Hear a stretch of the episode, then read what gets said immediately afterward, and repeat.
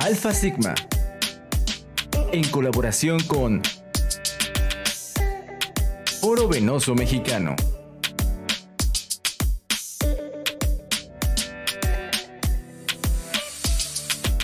Presentan Angio TV, programa especializado en angiología.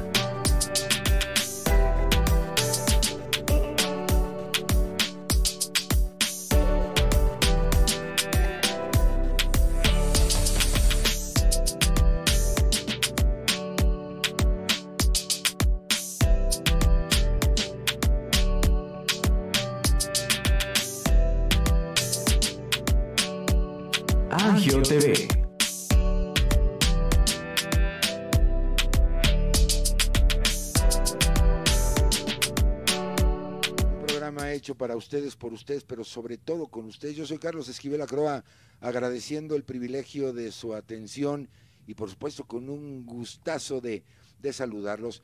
Una noche calurosa aquí en el, el centro de nuestra maravillosa República Mexicana, hace calorcito, pero con el gusto de siempre de poder platicar con ustedes una hora, de aprender de expertos que siempre pues eh, nos ceden su tiempo, nos comparten su conocimiento y sobre todo pues con ustedes que lo puedan bajar a su vida cotidiana, a su vida rutinaria. Muchísimas gracias Alfa Sigma por la, eh, el apoyo de siempre para la realización de estas transmisiones y a todo el staff maravilloso que saludo a la distancia. Eh, yo diría respetuosamente son los dedos más rápidos de la botonología por internet, andan operando las computadoras y todo respetando las medidas sanitarias y por supuesto me toca a mí estar aquí con todo este desplante tecnológico para llegar a donde usted se encuentre y platicar hoy, mire usted, de un tema eh, muy bonito. Eh, hay una, no sé si llamarle organización, ya mi invitado de lujo del día de hoy nos lo va a aclarar, que tiene por título el Foro Venoso Mexicano. Fíjese usted, la misión, la visión y los alcances. Foro Venoso Mexicano. Apréndase bien este nombre, Mexicano. tome nota porque seguramente hoy habrá información muy relevante. Yo diría un programa alcances. bonito, interesante, Foro. agradable y por supuesto se encuentra conmigo esta noche un invitadazo de lujo porque es el presidente de este foro. Me refiero nada más y nada menos que al doctor Valente Guerrero. Valente, muy buenas noches, te saludo a la Hola. distancia, bienvenido a este programa Angio TV. Muchas gracias, gracias por la invitación. Al contrario, un placer saludarte. Hacemos votos para que tú, los tuyos y de ustedes, amigos, amigas, se encuentren de maravilla con esta pandemia que al parecer ya empieza a dar vistas de esa lucecita ah, al final del túnel y, que podamos regresar próximamente a la normalidad, entre comillas. Y bueno, vamos a empezar a- a entrar en materia, mi querido Valente, no sin antes recordarles, amigos, amigas, ya están abiertas nuestras líneas de contacto para que pues se establezcan el mismo con nosotros, nos comenten todo lo que quieran, sugerencias, preguntas, a lo mejor un tema que quiera usted, que en lo particular tratemos aquí en Angio TV, bienvenidos a la producción, está ávida, está ávida precisamente de sus comentarios, de sus comunicaciones y como decimos coloquialmente, no queremos sentirnos huérfanos de su cariño, así es que establezcan contacto, ya todo el equipo de producción está listo para atenderlos. Oye, señor presidente, eh, en la actualidad este foro venoso mexicano, ¿qué significa? Platícamelo todo. Bien, este. Sí, se oyó medio feo señor presidente con esto de que hablamos muy mal ahora. Pero bueno, este, ¿qué es el Foro Venoso Mexicano? El Foro Venoso Mexicano es un, una organización que se dedica a realizar un congreso anual para, de actualización para toda la patología venosa y linfática eh, eh, a nivel nacional. Eh, fíjate que empezamos, empezamos con esto, Carlos, hace en los años 90, te platico rápidamente, en los años 90 estábamos en un congreso del Foro Venoso Americano. El Foro Venoso Americano es el, es el foro eh, venoso, es el congreso de venas más importante científico, más importante a nivel mundial. Entonces estábamos, eh, el doctor Erasto Aldred, el doctor Arturo Parra y tu servidor estábamos en el Congreso y realmente nos encantaba ver el, el- el- el nivel científico que había y nos preguntábamos por qué en México no podríamos hacer este, este tipo de eventos.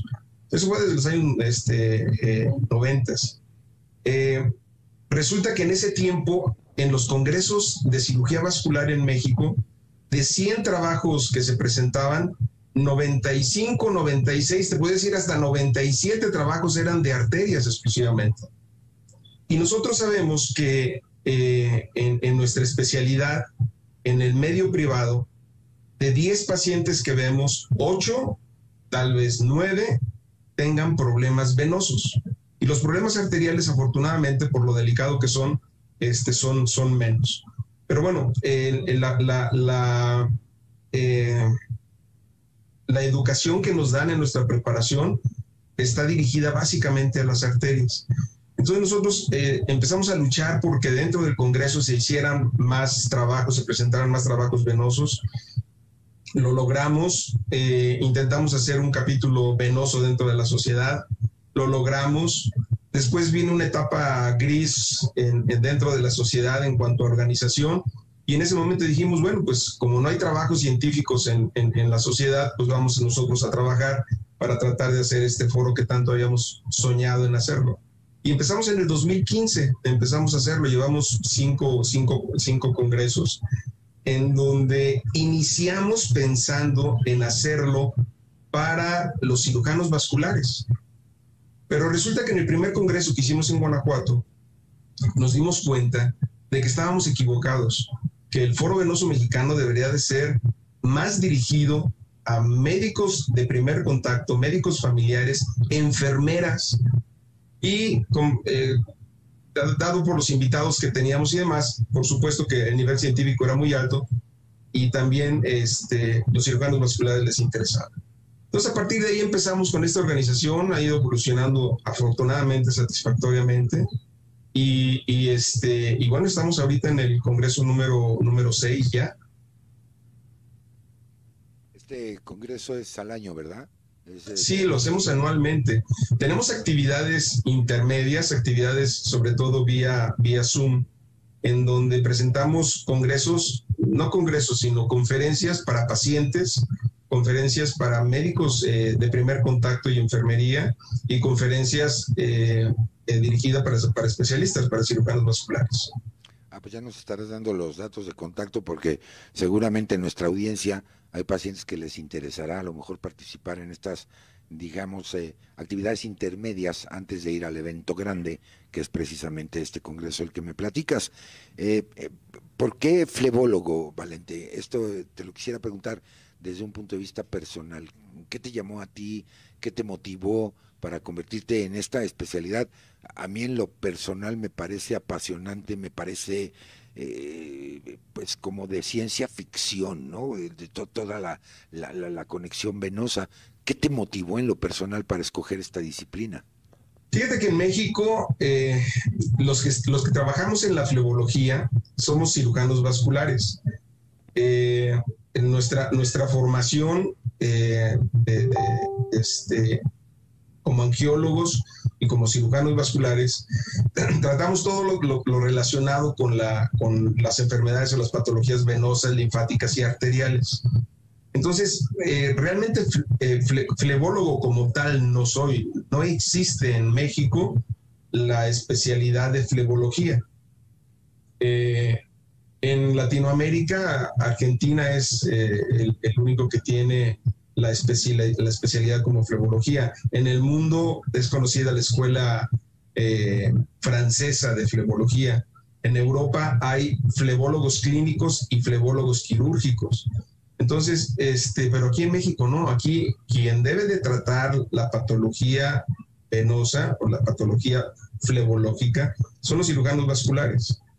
Eh, ¿Qué, me llamó la atención? No sabes lo, apasionante que es el...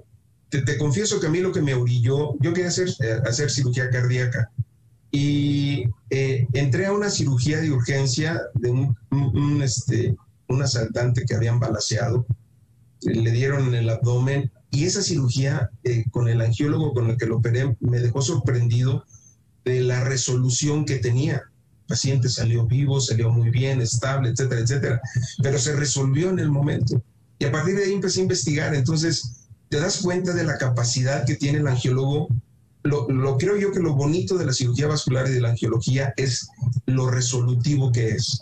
Tú puedes solucionar un problema de años, por ejemplo, varices, úlceras en, en, las piernas, que tienen años, 20, 30 años de, con esta patología, y lo puedes resolver en tres meses, tratado adecuadamente, por supuesto. Pero, Ahora en pero este... sígueme. Sí, no, no, adelante, adelante. Te decía que, que, que el, el, el, este, el, el, trabajo de nosotros es muy claro. Eh, el paciente tiene un problema venoso, sabemos cómo solucionarlo, tenemos ahorita todas las herramientas para hacerlo y es resolutivo al 100%. Pocas, pocas patologías de, de, de venosas son, son, no son posibles de, de solucionar. Sí, y en este mismo sentido lo que te quiero comentar es, y ahora también con tecnología de mínima invasión, eh, claro. eso es interesantísimo. Oye, es increíble porque te hablo que hace, hace 10 años eh, eh, teníamos que abrir al paciente, eh, por ejemplo, para solucionar un problema de aorta en el, en el abdomen, teníamos que abrirlo, teníamos que cambiar la, la, la, arteria, poner un injerto. De ahí, ya que cerrábamos y salía todo bien, teníamos que mandar al paciente a terapia intensiva tres, cuatro días, de acuerdo a cómo estuviera, en el hospital otros cinco días y se iban a casa a los 15 días, por, por decirte en general. Pero ahora resulta que tú metes un tubito por la ingle o por el brazo, metes un catéter por ahí, te vas a donde está el problema, lo solucionas inmediatamente y el paciente se va al día siguiente a casa. Es, es, es, es la, evolución que ha tenido la cirugía vascular, ahora se le llama cirugía endovascular, es impresionante, impresionante realmente. Sí, yo noto dos, palo dos palabras fundamentales para referirnos a esta área de la medicina, ¿no? La pasión, por un lado, y, lo impresionante que es, por supuesto, con el avance tecnológico. Y fíjate que precisamente en ese sentido, porque viendo la etimología de la misma palabra, ¿no? De flebología es un neologismo, eh, es decir, a alguien en un momento dado se le ocurrió, porque no tiene otra derivación. Y yo creo que desde el origen, eh, esto es interesante analizarlo, ¿no, Valente? Eh, flebos es, es, venas, es eh, etimológicamente es, es, venas, ¿no? Es, es del griego, flebos es venas, logos estudio, el estudio de las venas, la flebología. Claro. Angios es eh, vasos, el estudio de los vasos. Fíjate que este, desgraciadamente, ¿sabes cuál es el principal problema de los angiólogos en México? Que no nos conocen. Todavía seguimos teniendo pacientes que nos envían, fíjate bien, médicos, que nos dicen, le envío al paciente fulanito de tal porque tiene un problema de amigdalitis, de anginas. Todavía la idea de que nosotros los angiólogos tratamos las anginas todavía persiste, fíjate. ¿Sabes cuál es el problema? Que somos 126 millones de habitantes en México y somos alrededor de 600, no llegamos a 700 angiólogos en toda la República, y de los cuales alrededor de 300 están en la Ciudad de México. Entonces, imagínate, eh, 300 para 26 eh, millones de, habitantes en, en, la capital. Y quedan 100 millones de, habitantes para alrededor de 350, pone 400 angiólogos. Realmente somos muy pocos. Entonces, eh, no nos conocen, no saben realmente lo que hacemos. Esto propicia de que haya mucha gente que se dice flebólogo, que tratan varices, úlceras y demás sin ser especialistas. Ese es un problema que está, por el que estamos cruzando en este momento. Pero es, es, es complicado atender tantos pacientes este, siendo tan pocos angiólogos.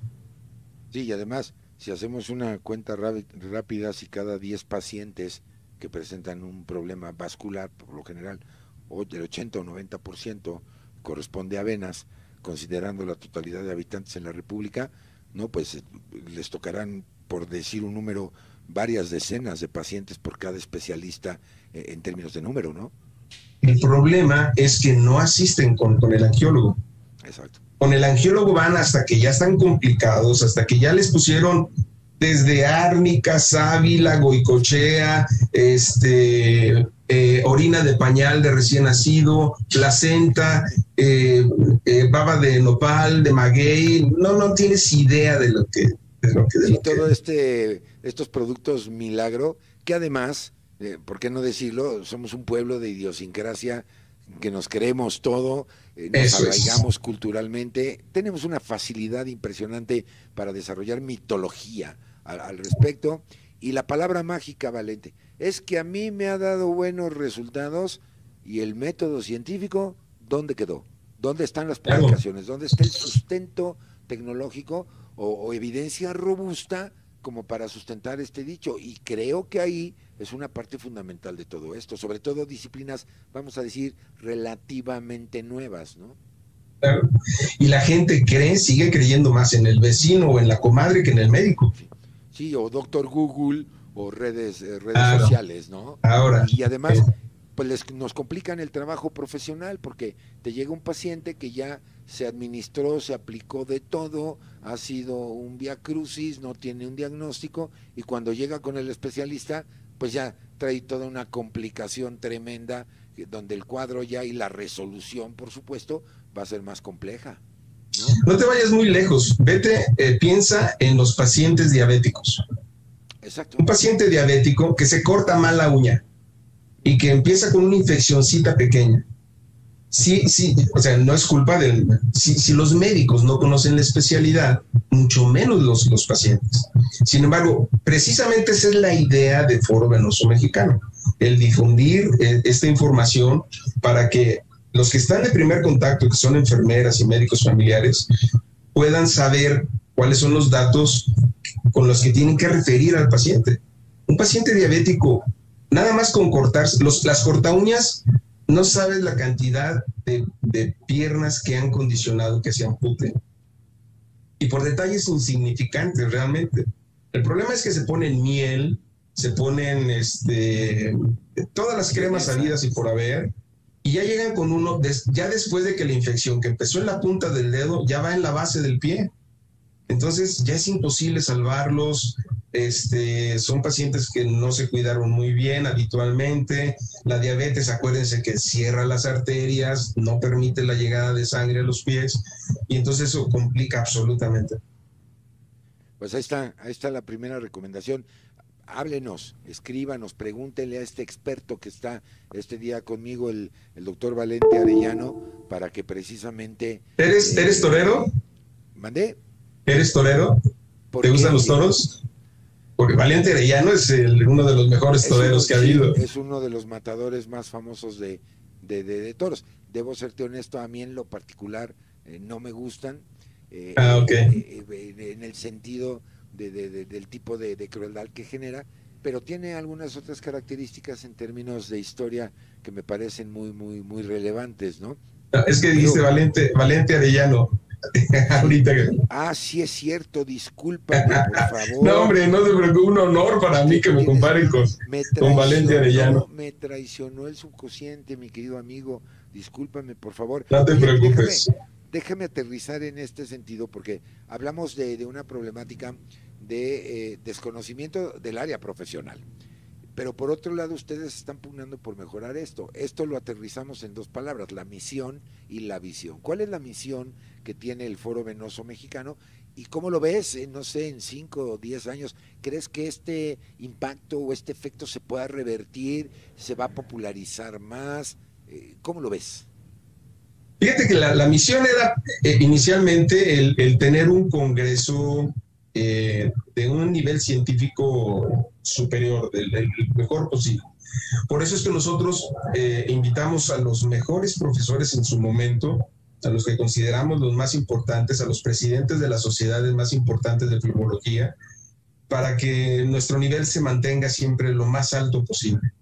Eh, te repito que em, em, iniciamos con esa idea. Ahora estamos enfocándonos más en hacer los cursos para médicos generales, para enfermeras, para ginecólogos inclusive, para traumatólogos, para radiólogos, es decir, que, en general se conozca la flebología, eh, eh, se conozca correctamente la flebología. ¿Por qué se hinchan las piernas en las embarazadas? Los ginecólogos dicen que es normal. ¿Por qué los radiólogos no saben decir este o definir un estudio ultrasonográfico de venas este, porque bueno, no lo enseñaron, esto realmente es reciente, pero sin embargo, eh, en la obligación de Foro Venoso eh, lo pensamos así, el, enseñarles y, este, y hacerles ver cómo se debe de, reportar un estudio venoso. Eh, ¿Por qué los traumatólogos eh, dicen, a mí nunca me pasan las trombosis? Y el 60% de los cambios de rodilla tienen, son, son, son trombosis. Más del 50% de cambios de cadera producen trombosis. Lo que pasa es que ellos ya no los ven, van con, otro médico. Pero esos, esos, esos, eh, esos espacios oscuros que hay en la especialidad relacionados con la flebología. Son los que nosotros queremos este, resarcir, queremos cubrir, queremos apoyar para que el conocimiento de la flebología científica correcta, este, no empírica, se, se, los cubra. Y esa básicamente es la, la, misión de, de, Foro Venoso Mexicano, difundir la flebología científica, no la flebología empírica, la flebología científica. Y la visión de nosotros es, es el, tratar de llegar hasta lo más recóndito de, nuestro país inicialmente y después este, de, Centroamérica y continuar. Fíjate que hemos tenido eh, en los congresos, han estado, empezaron a llegar eh, eh, compañeros de Centro y de Sudamérica. En los chats que hemos tenido, en las en los conferencias que hemos tenido, tenemos gente desde Argentina hasta, hasta Estados Unidos. Entonces, este, creo que estamos trabajando, tal vez, yo, yo siento que hemos ido lentamente, pero hemos sido muy seguros trabajando con, la difusión de la flebología en México. Eh, a nivel internacional, pues seguramente gracias a este foro se ha ido posicionando de una manera muy adecuada. Simplemente si cuantificamos el número de publicaciones en, revistas arbitradas de alto impacto, de corte científico, vemos que hay una productividad eh, interesante. Claro, claro, claro que la hay. Y fíjate que este que eh, ha, ido, ha ido mejorando. Antes no teníamos, no teníamos eh, mucha información en México a nivel, a nivel científico. Y actualmente sí, actualmente, antes todo el mundo quería presentar trabajos arteriales como que era, era, era, no sé si, no sé si llamarle moda o, no sé, era, era, era la, corriente que había. Y en este momento, mucha gente que antes decías, Valente, sigues trabajando con tus venitas, ahora se dedican al 100% a la flebología. Porque básicamente es, es, de lo que vive el angiólogo. Las arterias son hermosas, te vuelvo a repetir, las resoluciones increíbles, preciosas, los resultados son increíbles, pero este, la flebología no es fácil. La flebología tienes que conocer fisiología, anatomía, este, tienes que tener conocimiento de ultrasonografía para poder hacer un buen diagnóstico, etcétera, etcétera. No es fácil. No, y más cuando aparece el, el ultrasonido Doppler, por ejemplo, que para ustedes se convierte en una herramienta eh, fundamental. Pues, eh, incluso los pensums eh, universitarios ni siquiera incluían materias de imagenología por, por ultrasonido, por ejemplo. Sí, no. No, no, Entonces, muchos eh, quizá tuvimos que enfrentarnos al advenimiento de estas tecnologías sin tener a lo mejor una, una formación universitaria y, qué mejor que ustedes estén desarrollando o ya lo estén haciendo eh, en este terreno, porque yo creo que no se puede soslayar, Valente, no se puede soslayar, obviamente, la existencia de las venas, pero sobre todo en términos de incidencia, la patología. La literatura es muy clara, como tú ya bien lo has apuntado, en la comparación de los problemas arteriales versus los problemas venosos.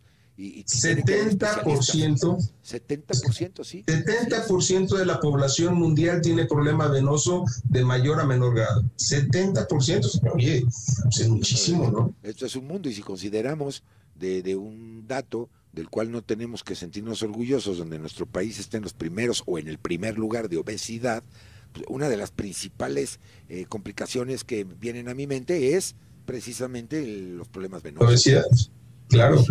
La obesidad, el sedentarismo, sí. que va de la mano, lógicamente. Por supuesto, la mala nutrición. Eh, la mala nutrición, el, este, el, tipo de calzado, la estatura, el estreñimiento, eh, los embarazos, o sea, es multifactorial. El problema, los problemas filológicos están condicionados por muchos factores. Ojalá fuera uno o dos, se podría controlar mejor, pero como es, multifactorial, te digo que hasta el estreñimiento y la estatura influyen en la, en la, en la incidencia de, de, la patología venosa. Entonces no es, no es, no es fácil, pues. Ahora, déjame preguntarte, porque seguramente muchos de ustedes, eh, los colegas que están en, esta, en esta área, pues si vemos que los que ya están en el ejercicio de la profesión, eh, de alguna manera el, el conocerlos no es tan amplio. ¿Cómo motivar a los chicos? que están en la fase de entrenamiento, que quieren ser médicos, y, cómo atraerlos, cómo enamorarlos, discúlpame el término, para que volteen a ver a la flebología ya dentro de su desarrollo profesional. Fíjate que eh, eh, estuve, yo, fui presidente hace unos cuantos años de la Sociedad Mexicana y cuando estaba yo de presidente había solamente dos universidades que llevaban la materia de angiología. Entonces, ¿cómo, cómo salen los muchachos de la universidad sin, sin saber?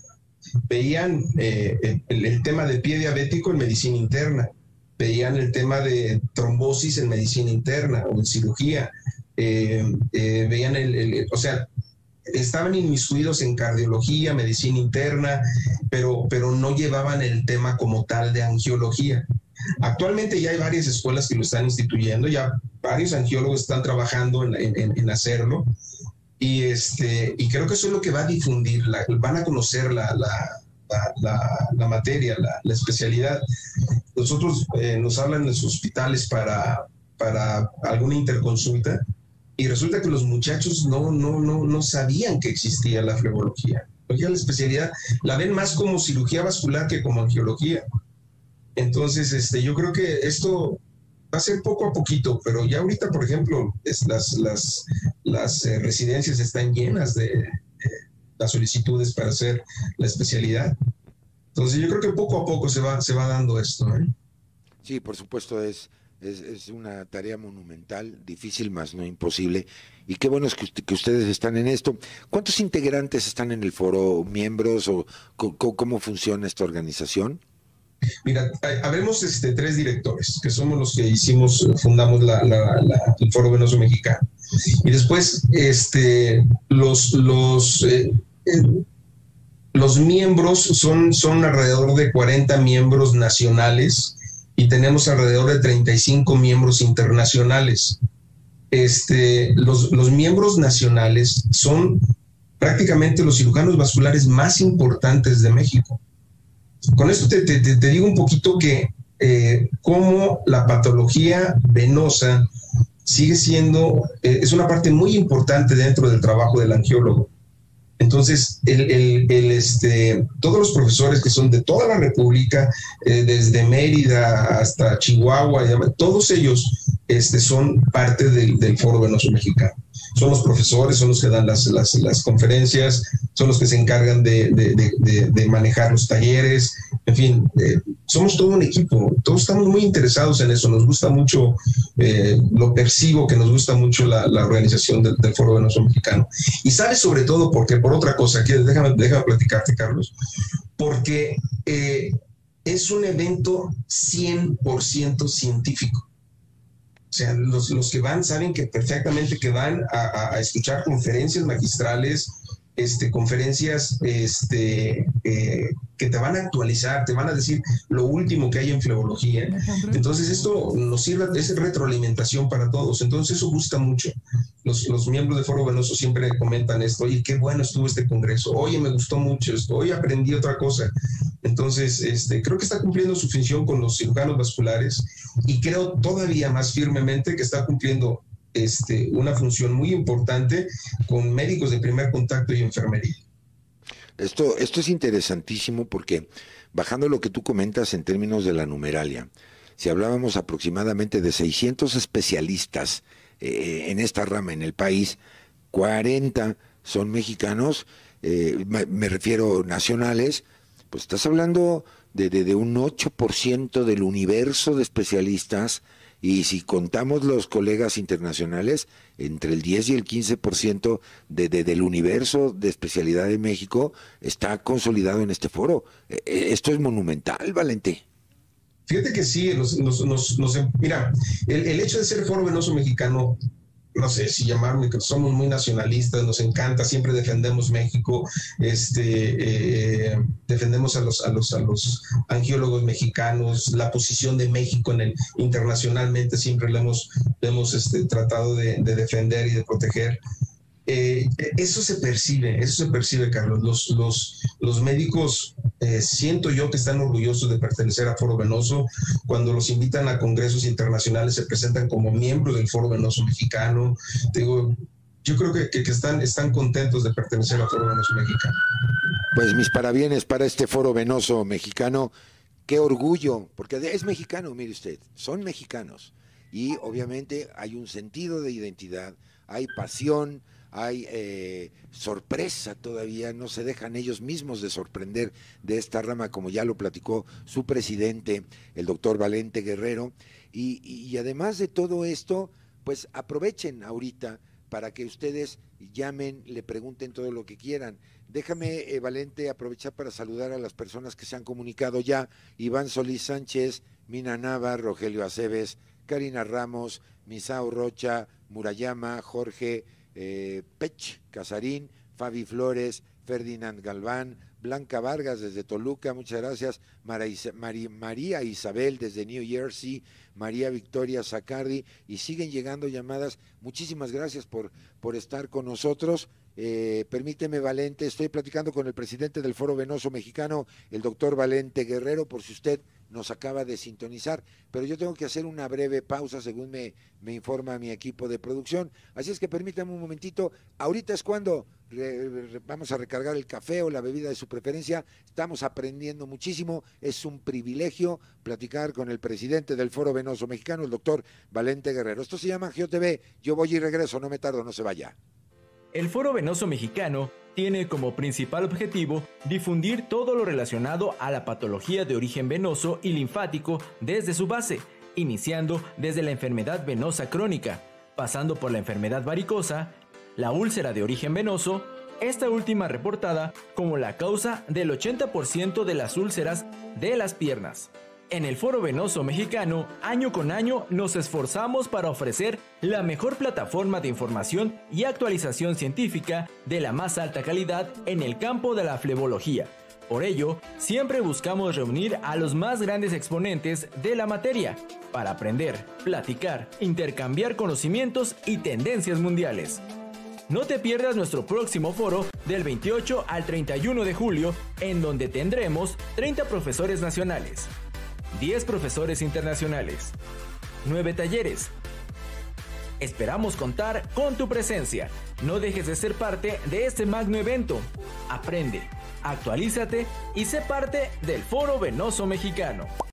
El Foro Venoso Mexicano tiene como principal objetivo difundir todo lo relacionado a la patología de origen venoso y linfático desde su base, iniciando desde la enfermedad venosa crónica, pasando por la enfermedad varicosa, la úlcera de origen venoso, esta última reportada como la causa del 80% de las úlceras de las piernas.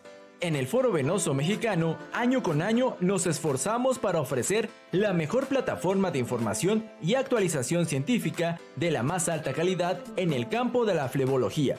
Por ello, siempre buscamos reunir a los más grandes exponentes de la materia para aprender, platicar, intercambiar conocimientos y tendencias mundiales. No te pierdas nuestro próximo foro del 28 al 31 de julio, en donde tendremos 30 profesores nacionales, 10 profesores internacionales, 9 talleres.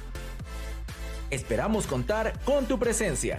No dejes de ser parte de este magno evento. Aprende, actualízate y sé parte del Foro Venoso Mexicano. Regístrate ya. forovenosomexicano.com.mx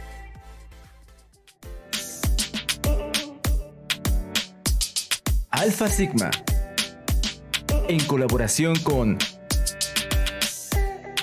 Foro Venoso Mexicano.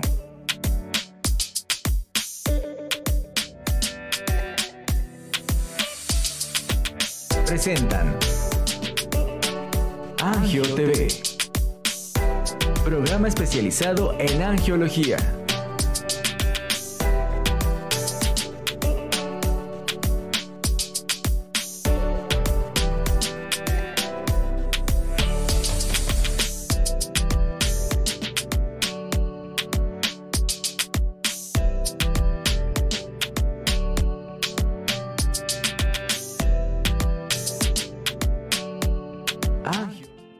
Pondré un cubrebocas. Si tienes que hacerlo, hazlo bien. Lava tus manos al ponerlo y al quitarlo. Tómalo por los resortes y ponlo en la oreja cubriendo bien nariz y boca con el filtro. Nunca lo pongas sobre el cuello o el pelo. Cámbialo cuando esté húmedo, quitándolo por los resortes y deséchalo dentro de una bolsa cerrada. Cuando lo uses, sigue las reglas de higiene y prevención. Y por favor, quédate en casa. Gobierno de México distancia. Yo sé que cuando eres niña, niño o adolescente, no es fácil quedarte en casa. Quieres ver a tus amigos, salir a jugar o ir de paseo. No te preocupes, esta situación pasará pronto. Aprovecha para jugar y crear. Lee, inventa relatos, investiga historias. Hazle caso a mamá y papá, ayuda en las labores de la casa y haz ejercicio. Así serás un héroe o una heroína contra el coronavirus. Y recuerda, quédate en casa. Gobierno de México.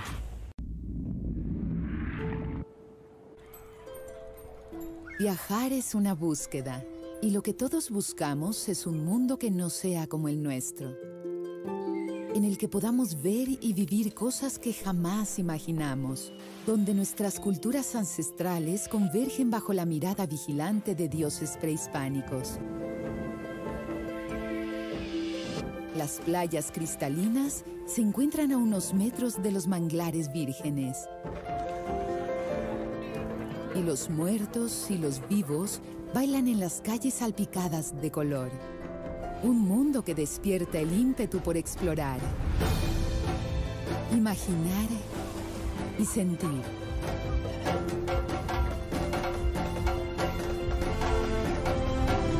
Este vibrante e increíble mundo es real.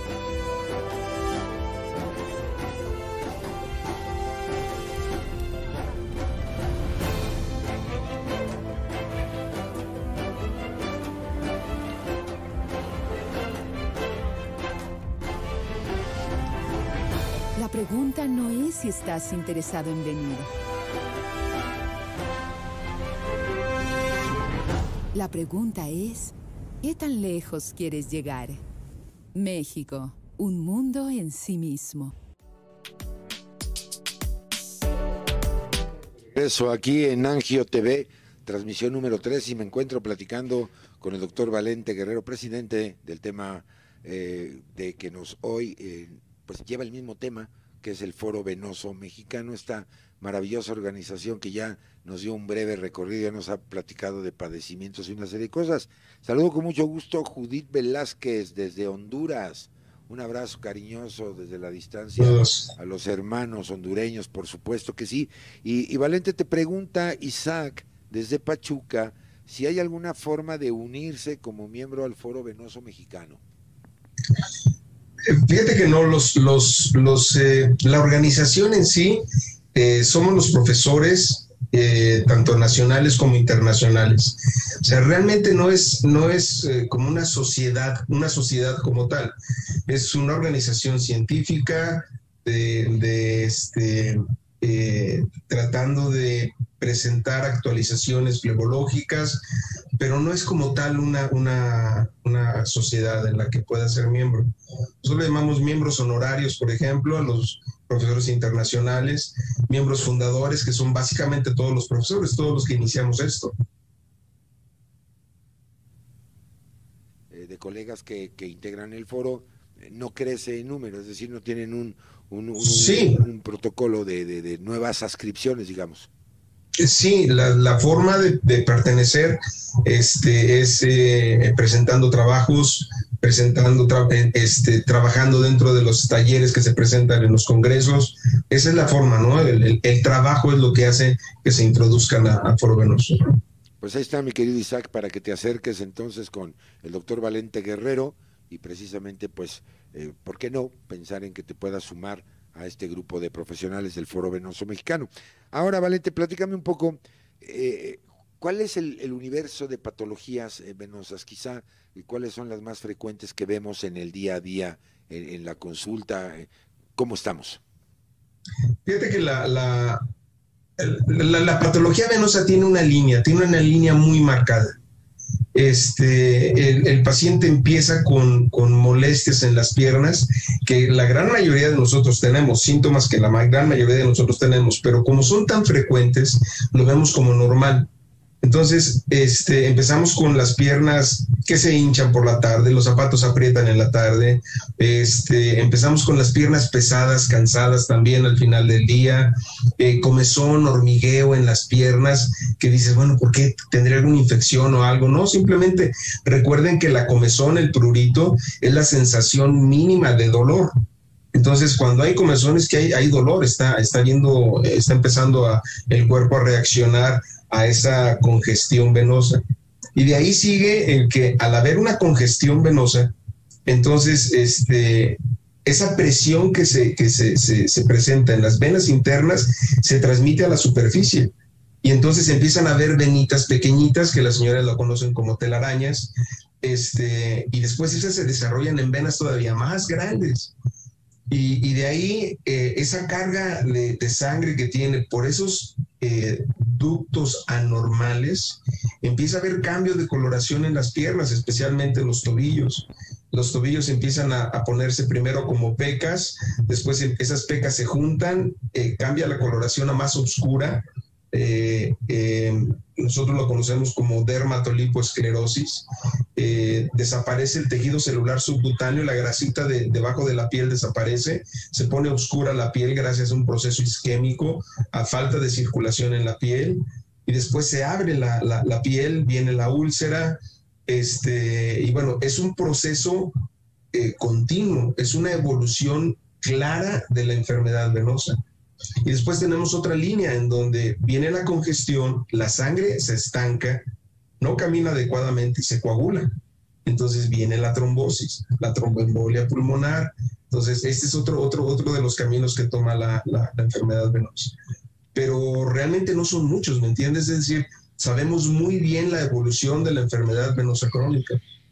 Entonces, eh, eh, eh, actualmente se clasifica, hay una clasificación que se llama CEAP, y está clasificado en seis grados. Antes lo teníamos clasificado en cuatro grados, grado 1, 2, 3 y 4, y ya sabíamos que el 4 era el grave y el 1 que apenas empezaba.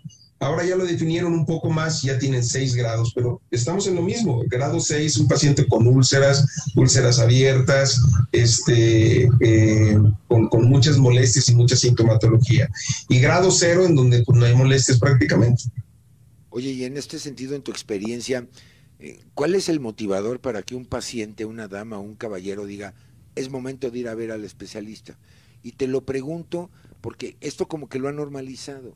Frecuentemente, ah, me duelen mis piernas, pero eh, es lo lógico, es siempre del trabajo diario y, se normaliza. Y a lo mejor realmente hay, una, hay un problema patológico ahí. ¿Cuál es ese motivador para decir, voy con el especialista? Dolor. Dolor el, crecimiento de sus venas que de repente, como, como están acostumbrados a ver sus piernas siempre con varices, siempre con sus bolas, cuando de repente se ponen duras o les duelen, dicen, ah, caray, ahora ya voy con el doctor. ¿Sabes cuál es? Mira, este, un estudio muy, muy, muy interesante en donde, este, no recuerdo el nombre, en donde a los pacientes al, al ingresar a, a, a, este estudio, les preguntabas, este, ¿tiene molestias en sus piernas? Y todos contestaban, no, no tengo molestias en mis piernas. Ok. Pasaban al segundo, al segundo consultorio. Y en el segundo consultorio le decían, señora, ¿usted tiene, siente en las tardes sus piernas pesadas, cansadas? Ah, sí, fíjese que sí en las tardes. Oh, señora, este, en las tardes eh, sus zapatos le aprietan, tiene que cambiarlos, acostumbra a cambiarse de zapatos en las tardes. Sí, fíjese que sí me pasa eso. Oiga, en la noche tiene calambres. Sí, hombre, me despiertan en la noche los calambres. Y después tiene comezón en sus piernas. Sí, pero uso una crema que no sé qué. Al final resulta que del 100% que te decían que no tenían molestias, cerca del 80% sí tenía molestias.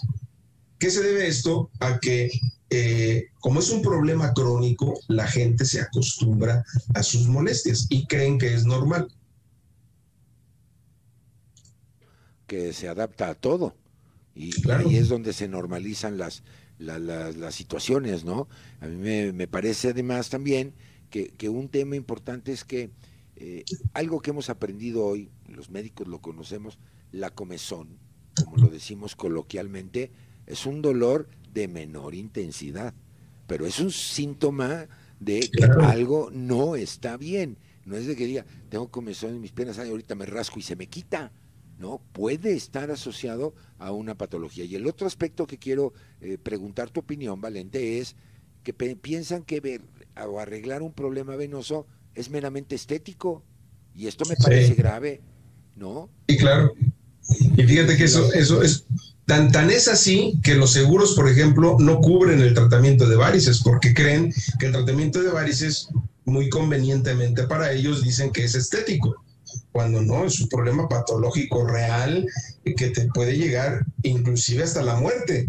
¿Por qué? Porque la formación de un coágulo, se forma un coágulo del tamaño de un frijol, se va al pulmón, te puede matar, mata siete de cada diez pacientes que le dan otra memoria pulmonar. No llegan a los, a los, a los hospitales. Y quizá esta sería la principal complicación, eh, ¿tú consideras, de un problema venoso, un tromboembolismo? Claro, claro, la, la, la, la más, la más grave, claro. ¿no? Y incluso, pues si no te mata, a lo mejor te provoca la amputación de una extremidad o alguna situación de estas, ¿no? Por el cuadro isquémico severo. Sí, en, relación a las arterias, a las venas no, no, no, tanto, pero, pero este, sí es el problema más serio. O sea, afortunadamente, en relación a la enfermedad venosa, eh, es, es, es, el, es el problema que, que, nos lleva a la muerte, pero, pero en general ¿Cuántos pacientes tienen años, 20, 30? Yo tengo un paciente con 45 años con una úlcera. No, ¿sí, ¿sí, me entiendes? Toda la vida. Claro, claro, es un paciente de 70 años con 45 años con, con, esa úlcera. Y se ha puesto, de, mira, se le pegó a un perro para que le lamiera. Su esposa, doctor, dígale por favor que no se le pegue a los perros, lo van a morder un día. Y le digo, oiga, señor, ¿por qué hace eso? Dice, doctor, ¿usted ha visto cómo se lamen los perros las, sus patas? ¿Y usted ha visto alguna vez un perro con una úlcera? Entonces, no, tuve palabras para refutar a, este, a, este, a esta persona. bueno, eh, yo compartiría con todo tu conocimiento, hay una entidad en los perros que se llama úlcera por lamido, que precisamente produce abrasiones importantes de, de, piel. El amido de un perro, de un no solo es limpieza, fíjate. Entonces, yo creo que el próximo paciente que te diga que, eso es inofensivo, dile no. El amido del perro también produce úlceras y fuertes, ¿no? Y, además tiene que ver con salud emocional y salud mental, porque es ansiedad y una serie de, de, cosas.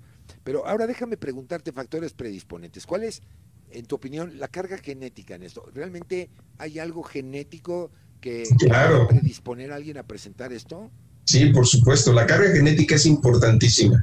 Y fíjate que muchas, muchos, muchos pacientes te preguntan, doctor, ¿este es hereditario? Digo, ¿su mamá tuvo varices? Sí, ah, bueno, tiene una, un porcentaje de carga genética para que tenga varices. ¿Su papá tuvo varices? Sí, entonces se suma esa carga genética y por supuesto que se hace mayor las posibilidades de que tengan eh, varices. Pero eh, si usted cuida su peso, hace ejercicio, este, se atiende inmediatamente las molestias de piernas y demás, la posibilidad de que lo tenga, pues no lo es, o sea, disminuye al mínimo.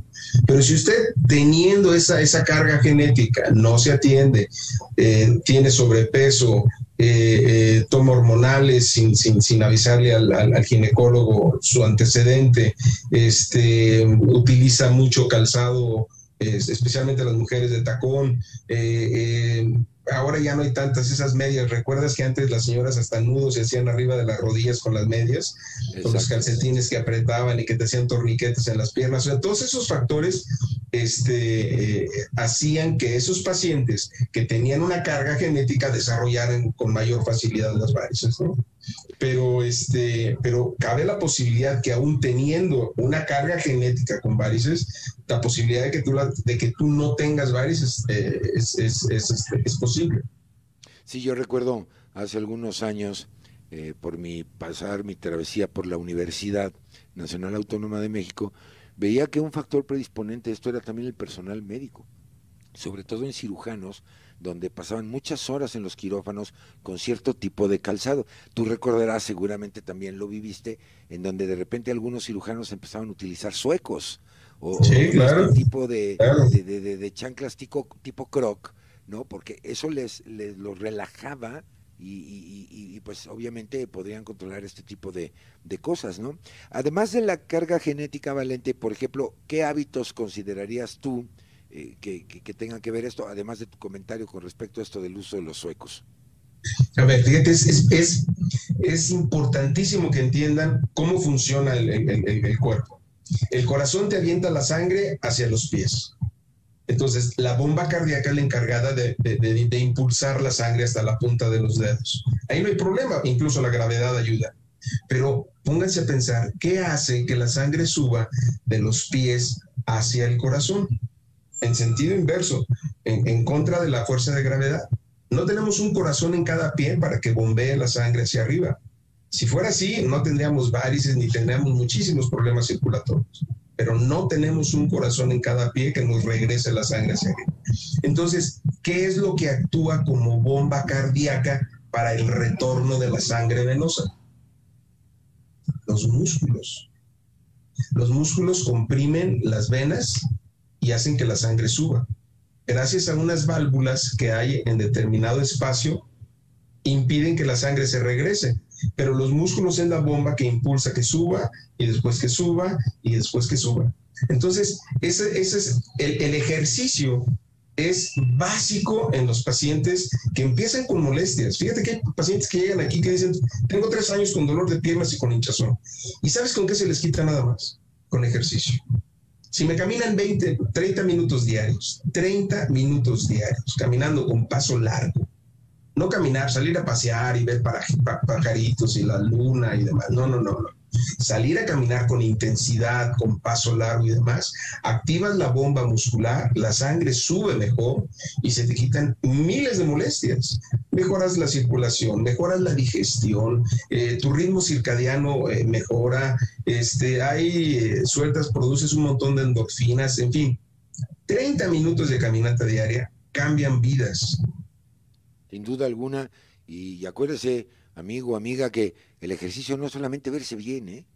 E, e, e, es parte de la salud. Ya lo estamos viendo aquí en la voz del especialista, que precisamente ese retorno venoso, entre muchísimas otras cosas, va a mantenernos en un estado de homeostasis que conocemos los médicos, un estado de equilibrio. Y somos muy dados, y más ahora, Valente, porque yo hablaría, además de ahora de las incidencias de los problemas venosos, pues con esta pandemia, si de por sí ya éramos sedentarios, esto se ha incrementado más porque estamos sentados todo el día en, reuniones o en clases o en conferencias vía virtual, más sedentarios nos hemos hecho, hemos cambiado el régimen eh, alimenticio y, pues yo hablaría de dos pandemias, una es la, la parte del COVID que todos ya conocemos, pero también en este sentido me parece que puede haber un impacto ahí. ¿Cuál es tu opinión? ¿Tú crees que las entidades venosas, las patologías venosas, se han incrementado desde que apareció la COVID-19? Sí, por supuesto. Y, lo dices tú correctamente, gracias al sedentarismo que nos ha, propiciado la pandemia. Este, eh, sí, lo que les comento es que la, la, actividad muscular es la que ayuda a que la sangre regrese. Imagínense esos pacientes que no salen, ya no salían a caminar. El miedo inicial que se tenía que hasta en el aire hubiera coronavirus impedía que salieran. Ahora sabemos que pueden salir a caminar a jardines, a lugares donde esté abierto, donde no haya gente, donde no haya aglomeración de gente. Y ahí pueden salir a caminar siempre con su cubrebocas. Si no hay gente, quítense el cubrebocas para que puedan respirar mejor y caminar mejor. Es decir, eh, el sedentarismo se incrementó con la pandemia. Y nosotros lo vemos ahora, el comentario entre amigos es, oye, ¿qué cantidad de complicaciones estamos viendo? ¿Gracias a qué? Gracias a que especialmente los pacientes de edad eh, les daba mucho miedo salir a calle, salir a hacer ejercicio, caminar, entonces quedaban en su casa, se quedaron en su casa. Entonces incrementaron las úlceras, incrementaron las varices, la trombosis no se diga, la trombosis tanto por el sedentarismo como la trombosis condicionada por el COVID, que, es uno de los factores que, se descubrió casi inmediatamente que causaban la muerte de, los pacientes, este, también. Y, y, después estamos en la secuela post-COVID, en donde sigue un proceso inflamatorio que condiciona trombosis también. Entonces, es importantísimo a los pacientes eh, que, que tuvieron COVID que tengan una actividad física constante, olvídense por el amor de Dios, olvídense de los ejercicios de fin de semana, no sirven. Es decir, los ejercicios tienen que ser con una regularidad constante que te produzca un esfuerzo muscular casi permanente para que funcione como ejercicio. Las amas de casa aquí me regañan, oiga doctor, yo voy todos los días al mercado, llevo a mis hijos a la escuela y usted todavía me pone a hacer ejercicio. Señora, eso no es ejercicio por el... ¿sí? No, no, no, no, no, no puede comparar esto con un ejercicio, una actividad física intensa y fuerte. Claro, una de las entidades que aparece en el entorno internacional, que es la coagulación diseminada intravascular, donde una de sus causas evidentemente es una sepsis, ¿no? Por bacterias gram negativas. Eh, ¿Ustedes lo ven también con, frecuencia en estas enfermedades venosas? Em, no, como consecuencia de la infección, sí. Como consecuencia, por eso, por eso dentro de los protocolos que se tienen para este tipo de problemas es precisamente la anticoagulación, ¿no? Entonces, este, no, no, no, este, no es frecuente que veamos aquí un paciente en el consultorio que tenga un, este, una infección y que venga con trombosis por infección. No, no, no, no, es, es, es, pacientes habitualmente los vemos en el hospital. Ya es a, es a, nivel eh, hospitalario. Los retos, Valente, el, futuro de este foro venoso mexicano. Eh, primeramente te preguntaría, ¿cuánto dura tu presidencia? ¿Cuánto es el tiempo? El, Fíjate que eh, más que más que presidencias es dirección. Estamos como estamos tres directores en el en el en la en el este como del Foro Venoso Mexicano. Entonces, este, bueno, nosotros eh, no no hay ahorita un término en cuanto a, a la dirección del Foro Venoso. Creo que vamos ahorita reforzándolo. Lo que queremos es eh, dejarlo muy bien ya implementado, que camine prácticamente solo, para que entonces vengan eh, jóvenes a, tomar la, batuta de Foro Venoso Mexicano. Creemos que en dos, tres años esto debe de suceder. Tenemos la, pues esperemos que se respete la, la este, eh, nos habían dado la sede a México para el Foro Venoso Latinoamericano y creo que con eso sería la despedida de nuestra dirección pero si no es así, pues eh, nosotros estaremos todavía dos, tres años eh, preparando a, los jóvenes que se van a hacer cargo de, Foro Venoso Mexicano. ¿Cuál es el futuro de Foro Venoso Mexicano? Fíjate que en este momento es incierto. Me gustaría mucho decir que esto va a continuar y, que vamos a seguir haciendo los congresos. Este, sin embargo, como está la situación, tú lo sabes muy bien, es difícil hacer un planteamiento a futuro. Me encantaría decir, no hombre, en dos años vamos a estar como estábamos anteriormente. Es difícil. Eh, ahorita los congresos son híbridos, eh, muy pocos presentes, muy poco presencial y mucho virtual. El foro venoso que vamos a hacer ahora en Puebla, en la última semana de julio, precisamente es así, tratando de respetar espacios, que no haya aglomeraciones, no hay reuniones sociales, todo es completamente científico y nuestros profesores internacionales van a hacer todas sus conferencias de, orden virtual. Entonces, este, el futuro mm, no me atrevería a, a confirmar cuál es. Vamos a seguir trabajando con todas las ganas, el esfuerzo y el amor y la pasión que tú mencionaste que es necesario en este tipo de actividades para tratar de seguir haciendo lo mejor que podamos. Sabes que, sabes que este, eh, los directores, y sé perfectamente bien que los profesores también, saben que tenemos que dejar una huella y paso por esta vida. Y creemos que esto puede ser nuestra huella. Sí, finalmente ahorita, pues todo el uso de la, de la tecnología digital, tanto en educación, formación, difusión. Tú me platicabas al inicio del programa que tienen estos eventos, digamos, intermedios antes del, Congreso, del, del, Foro Grande, ¿por qué no nos compartes los datos de contacto eh, para que nuestro equipo de producción a ver si lo puede poner en pantalla?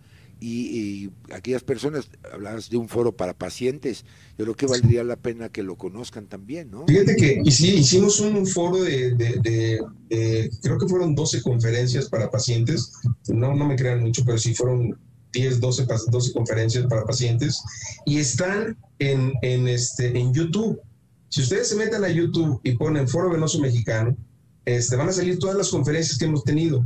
Hay conferencias eh, científicas y hay conferencias para pacientes, están etiquetadas tal cual. Entonces, eh, por ejemplo, ¿por qué se me hinchan los pies? ¿Qué son las varices? eh, qué es una úlcera este, en, las piernas, eh, qué es un pie diabético, es decir, es información dirigida para personal no médico. Yo creo que les gustaría mucho este, escuchar ese, esas, esas, conferencias. Y lo pueden elegir en el momento que tengan tiempo, lo eligen, eh, tarda 45 minutos, una hora la conferencia y listo. Lo buscan tal cual, ¿verdad? Foro Venoso Mexicano. Foro Venoso Mexicano.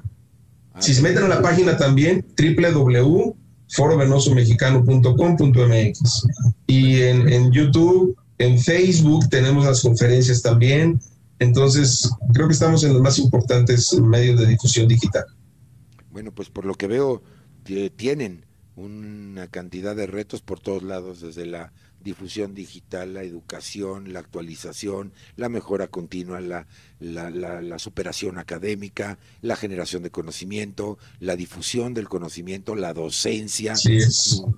decir, y, ahora, pues con el advenimiento digital, pues básicamente todo de forma eh, virtual. Muchas felicidades, porque sí, no, no, no se sorprenda, son mexicanos Foro Venoso Mexicano, orgullosamente mexicanos en un área de la medicina pues nueva, diríamos, pero ya con un avance y con un empuje y un nivel de posicionamiento por la pasión que le ponen todos sus integrantes. Pero mi querido doctor Guerrero, ya nos vamos, así es que yo te pediría una conclusión final, alguna reflexión para nuestra audiencia, no sin antes, por supuesto, agradecerte eh, cariñosamente que te hayas tomado el tiempo de estar el día de hoy con el de la voz, con nuestra audiencia en esta emisión de Angio TV.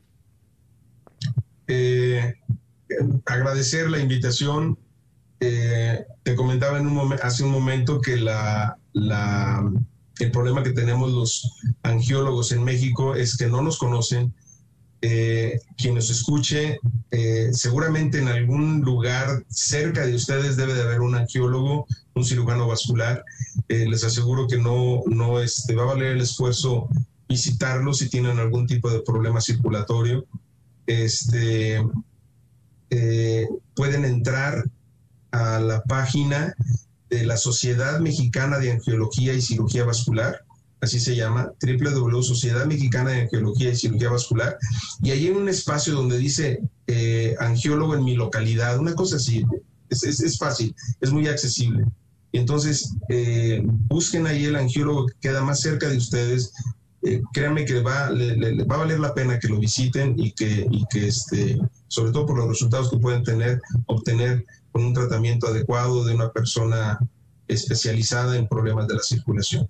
Foro Venoso Mexicano está trabajando para eh, tratar de actualizar eh, no solamente a los especialistas, sino a las enfermeras, a los médicos generales, a la, a la población en general, porque eso es lo que nos hace falta, educación. México tiene todo, lo único que nos hace falta es educarnos. Entonces, eh, tratamos de, colaborar con un granito de arena en relación a la flebología y esperemos que, bueno, que sirva, que sirva eh, un poco el esfuerzo que estamos haciendo muchos. Pues ahí está, una buena recomendación de un buen uso de las redes sociales, de la tecnología digital en este tema que nos ocupó el día de hoy, que nos convocó eh, ya, empieza a, llover, hemos aprendido muchísimo y aprovecho para despedirme, antes de despedirnos, pues saludar a Blanca Gaona, muchas gracias, Víctor Hugo Chávez Bonilla, IF TCD desde Zacatecas, Alex Quintana desde Perú. Entonces, como vemos, pues la, la audiencia le interesan estos temas. Doctor Valente Guerrero, de veras ha sido un placer platicar contigo el día de hoy. Muchísimas Carlos, muchas gracias. No, gracias, gracias Alfa Sigma que, que, está condicionando este, este, este ambiente, que es excelente, es una idea fenomenal porque vuelvo a insistir, la difusión de nuestra especialidad es muy importante y creo que esto va a ser un punto de partida este, muy, muy, muy interesante para que la, la, angiología, la flegología y todo el tratamiento de la, el, tratamiento serio de los, de los problemas circulatorios sean tratados. Muchas gracias, Carlos, gracias. Al contrario, Valente, muchísimas gracias. Eh, recuerda, este es tu programa, eh, está hecho por ustedes, para ustedes, pero sobre todo con ustedes, los que saben, los expertos, la, la medicina basada en evidencia, en el soporte científico. No, me lo dijo mi tía, mi abuelita, mi amiga, mi comadre. No, no, no, los que saben, los expertos. Y ese es precisamente el esfuerzo que, gracias a la confianza y al apoyo de Alfa Sigma, podemos estar frente a estas cámaras para platicar con usted, querido amigo, o con usted, querida amiga. Así es que en nombre de este gran equipo que hizo posible la transmisión de este problema, de este programa y de estos problemas también, muchísimas gracias. Yo soy Carlos Esquivel Acroa y mire, esto. Ahí está nuestro experto también, quien felicito. Vamos a cuidarnos, vamos a seguirnos cuidando, vamos a cuidar a los demás, vamos a seguir aprendiendo. Este país tiene para dar mucho más. ¿Y sabe cómo? Con educación, con conocimiento. Ya lo dijo alguna vez el maestro Reyes Heroles, educar a un hombre cuesta mucho, pero el no hacerlo cuesta más. Yo soy Carlos Esquivel Acroa, agradeciendo el favor de su atención. Tenemos una próxima cita. A por aquí nos vemos. Que mi Dios me los bendiga siempre. Tengan la maravillosa noche, la mejor de las noches. Nos vemos hasta la próxima. Doctor Valente, nos vemos. Muchísimas gracias. Gracias. Chao.